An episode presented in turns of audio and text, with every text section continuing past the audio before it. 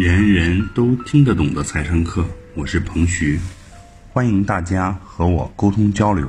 我的微信号是幺三幺零一八六零零一八，幺三幺零一八六零零一八，记得回复“财商”两个汉字哦。下面开始我们的学习吧。爆出来一个网络金融的大的诈骗案件啊，一个二十六岁的小姑娘骗了全国四十多万人三百多亿，案子刚爆发，人还没找见呢。这样的骗局到处都在有，每天都在有。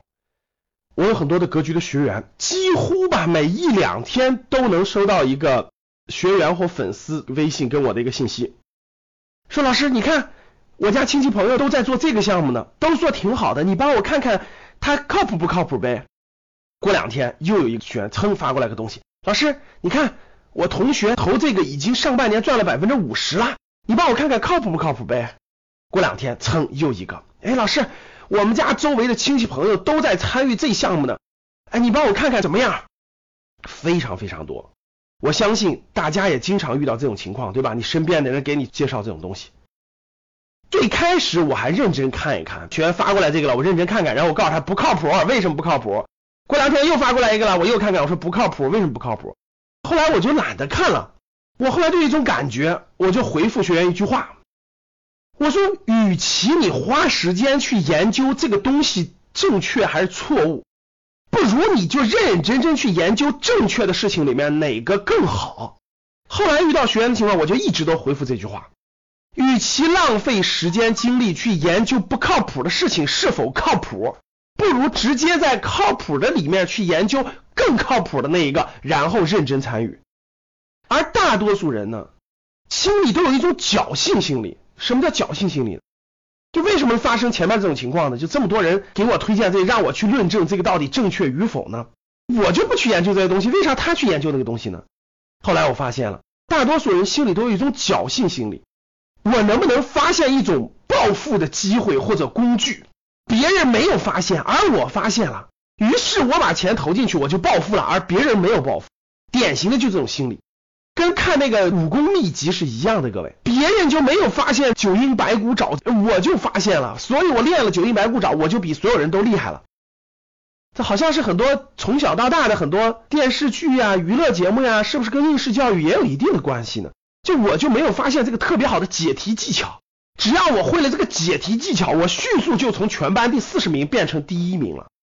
咱们这个社会上有大量的人，他平常不爱学习，总是想找那个捷径，总想找那窍门，总想找那个武功秘籍，总想找那个暴富秘籍。所以呢，当你身边有个人跟你说了个暴富秘籍，我上半年赚了百分之五十，于是你就不淡定了，于是你就浮躁了，于是你就觉得哇塞。比我笨的人都赚了百分之五十，那我是不是也应该去呢？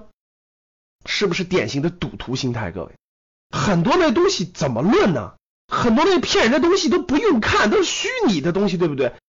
它的产品根本就不为社会带来任何的价值，你只看到了它给你带来的这种所谓的提成、所谓的暴利，你从来就没有看这个产品给社会带来不带来实际的价值。你看看阿里、腾讯这些东西是不是给消费者带来了实际的价值？这些都没有，你就看到暴利了，所以你去不骗你骗谁呀？每天生活在这个社会当中，不能碰房子了，不能碰好的公司吗？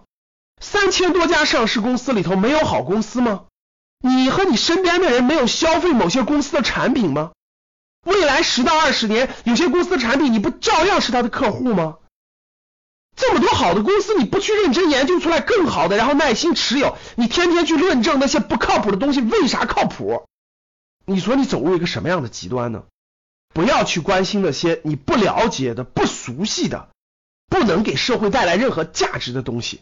把你有限的时间、有限的精力放到你熟悉的、你了解的、你生命当中、你生活当中就能接触到的这些产品和这些公司去，认真的了解他们，认真的研究他们。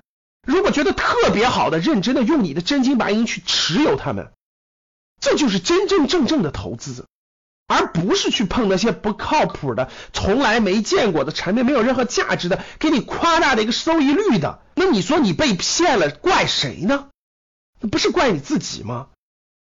还是我说的那句话，不要把你珍贵的时间和精力浪费在去论证不靠谱的东西为什么不靠谱，或者为什么靠谱上，去认真研究靠谱的东西里面有没有你能碰的、你能参与的、你能了解的和你能学习的，这才是真真正正的投资的态度和学习投资的实际行动。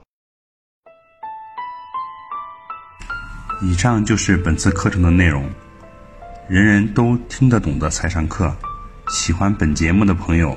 请关注和订阅，欢迎在评论区留言互动，也可以添加彭徐的微信：幺三幺零一八六零零一八幺三幺零一八六零零一八，做进一步的沟通和交流。